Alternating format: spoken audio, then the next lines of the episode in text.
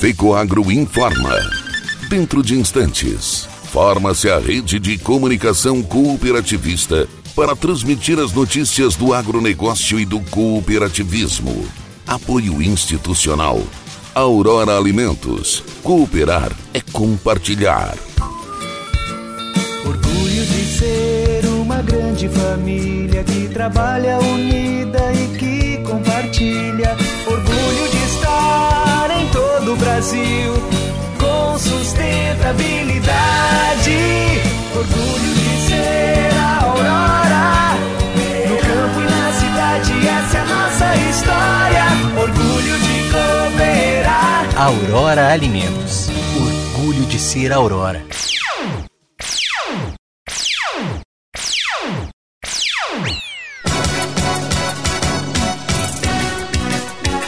Governo catarinense planeja investimento de 150 milhões de reais para minimizar os impactos da estiagem no meio rural.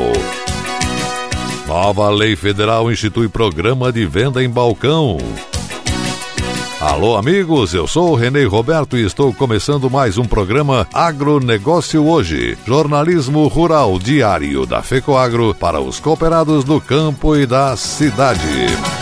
Agricultor em época de elevação dos custos de produção e escassez de fertilizantes, o caminho é aumentar a produtividade para não perder lucratividade. Fertilizantes especiais com tecnologias de ponta aumentam o rendimento na lavoura. A linha nobre de adubos da Fecoagro assegura maior produtividade na mesma área. Os fertilizantes nobre atendem a todas as culturas. O Cooper Animais e o Cooper Pasto são produtos diferenciados que ajudam você a economizar. Peça nobre na sua cooperativa. Tenha garantia Fecoagro.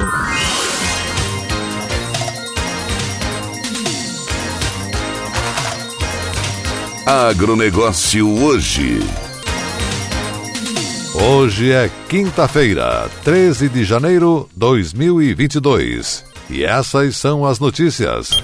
A empresa John Deere, fabricante de máquinas agrícolas, anunciou a produção do primeiro trator autônomo, que está pronto para produção em larga escala. O anúncio foi feito durante uma conferência na maior feira de tecnologia do mundo, a Consumer Electronic Show. A máquina combina o trator 8R da John Deere, subsolador habilitado da TrueSat, sistema de orientações GPS e novas tecnologias avançadas. A companhia prevê que a máquina autônoma estará disponível para os agricultores ainda este ano, se tornando a primeira empresa a disponibilizar esse tipo de inovação aos seus clientes. Para otimizar as produções, o trator autônomo possui seis pares de câmeras estéreo que permitem a detecção de obstáculos em 360 graus e o cálculo da distância. As imagens capturadas pelas câmeras passam por uma rede neural profunda que classifica cada pixel em aproximadamente 100 milissegundos e determina se a máquina continua se movendo ou para, dependendo se o obstáculo é detectado. O trator autônomo também verifica continuamente sua posição em relação a uma geocerca, garantindo que esteja operando onde deveria e com menos de uma polegada de precisão. O governo federal publicou a Lei 14.293 de 2022, que institui o programa de venda em balcão com o objetivo de promover o acesso do pequeno criador de animais aos estoques públicos de milho. De acordo com a norma, a Conab poderá comercializar o produto para o criador que tenha a declaração de aptidão ao Programa Nacional de Fortalecimento da Agricultura Familiar, DAP-PRONAF, ativa ou outro documento que venha a substituí-la. A norma instituída também prevê a inclusão dos aquicultores entre o público beneficiado pelo programa. Com a sanção da lei pelo presidente Jair Bolsonaro, a companhia Conab ganha uma nova ferramenta para adquirir milho com o objetivo de abastecer o programa de vendas em balcão, além da política de garantia de preços mínimos PGPM. A operação de compra será estabelecida anualmente por portaria interministerial dos Ministérios da Agricultura e da Economia e não podendo exceder 200 mil toneladas. Em situações excepcionais, esse limite poderá ser alterado. A medida visa assegurar o suprimento de insumos de maneira regular a inúmeras propriedades rurais, especialmente a após a quebra da safra do milho. Cooperativa de Crédito Cicobi Credialc, que tem sede em Concórdia, inaugurou a sua segunda agência em Santa Maria, no Rio Grande do Sul. A primeira unidade da cooperativa no município foi instalada em 3 de agosto de 2020, na Avenida Medianeira, em troncamento com a Rua do Acampamento. O novo ponto de atendimento do Cicobi está funcionando no bairro Camobi, uma das localidades de maior densidade demográfica do município gaúcho. Com população atual estimada em cerca de 30 mil pessoas, esse bairro também abriga as instalações da base aérea e da Universidade Federal de Santa Maria, Devido às restrições impostas pela pandemia, o ato inaugural da nova agência contou apenas com algumas autoridades locais, membros do Conselho de Administração, diretoria executiva da cooperativa e parte dos funcionários das duas unidades no município. O cerimonial foi transmitido em tempo real, numa live, proporcionando que os cooperados pudessem ter acesso à inauguração, mesmo à distância. O presidente do Cicobi Credialc falou sobre a abertura de mais um ponto de atendimento em Santa Maria, ressaltando a pujança da cidade e as oportunidades que o local. O gestor Paulo Roberto Camilo disse que antes mesmo da abertura da nossa primeira agência, já tínhamos no planejamento expandir nossas atividades, levando a marca Cicobi para outras regiões do município de Santa Maria. O fator populacional e o potencial econômico peculiar do bairro Camobi foram fundamentais para a expansão. Camilo disse ainda que a intenção da instituição abrir novas novas unidades em pontos estratégicos da cidade e fazer valer o propósito do Cicobi. O presidente concluiu que estamos estudando a abertura de outros pontos que cumpram com a finalidade de conectar pessoas para promover justiça financeira e prosperidade, levando o cooperativismo de crédito e desenvolvimento para essas regiões. A nova agência do Cicobi em Santa Maria, Rio Grande do Sul, conta com seis funcionários, todos capacitados para prestar uma consultoria financeira eficiente. Na data da abertura, a nova agência já contava com 105 cooperados cadastrados. O espaço físico que abriga o novo ponto de atendimento possui 260 metros quadrados e está localizado na Avenida Prefeito Evandro Ber, número 6499, bairro Camobi.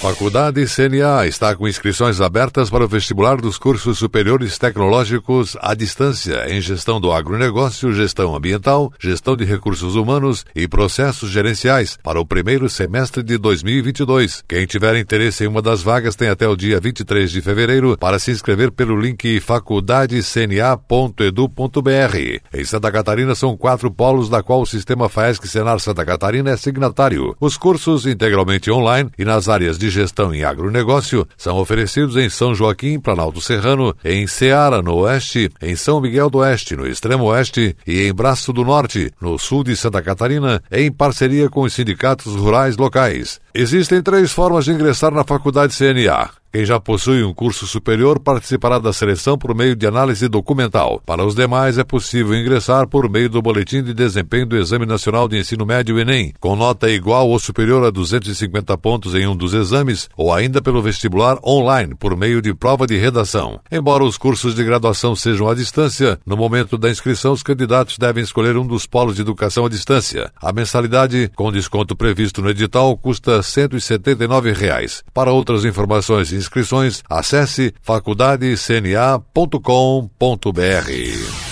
E a seguir, depois da nossa última mensagem cooperativista, governo catarinense planeja investimento de cerca de 150 milhões de reais para minimizar os impactos da estiagem no meio rural. Mudar pode dar um pouco de trabalho, mas se é para melhor, vale a pena.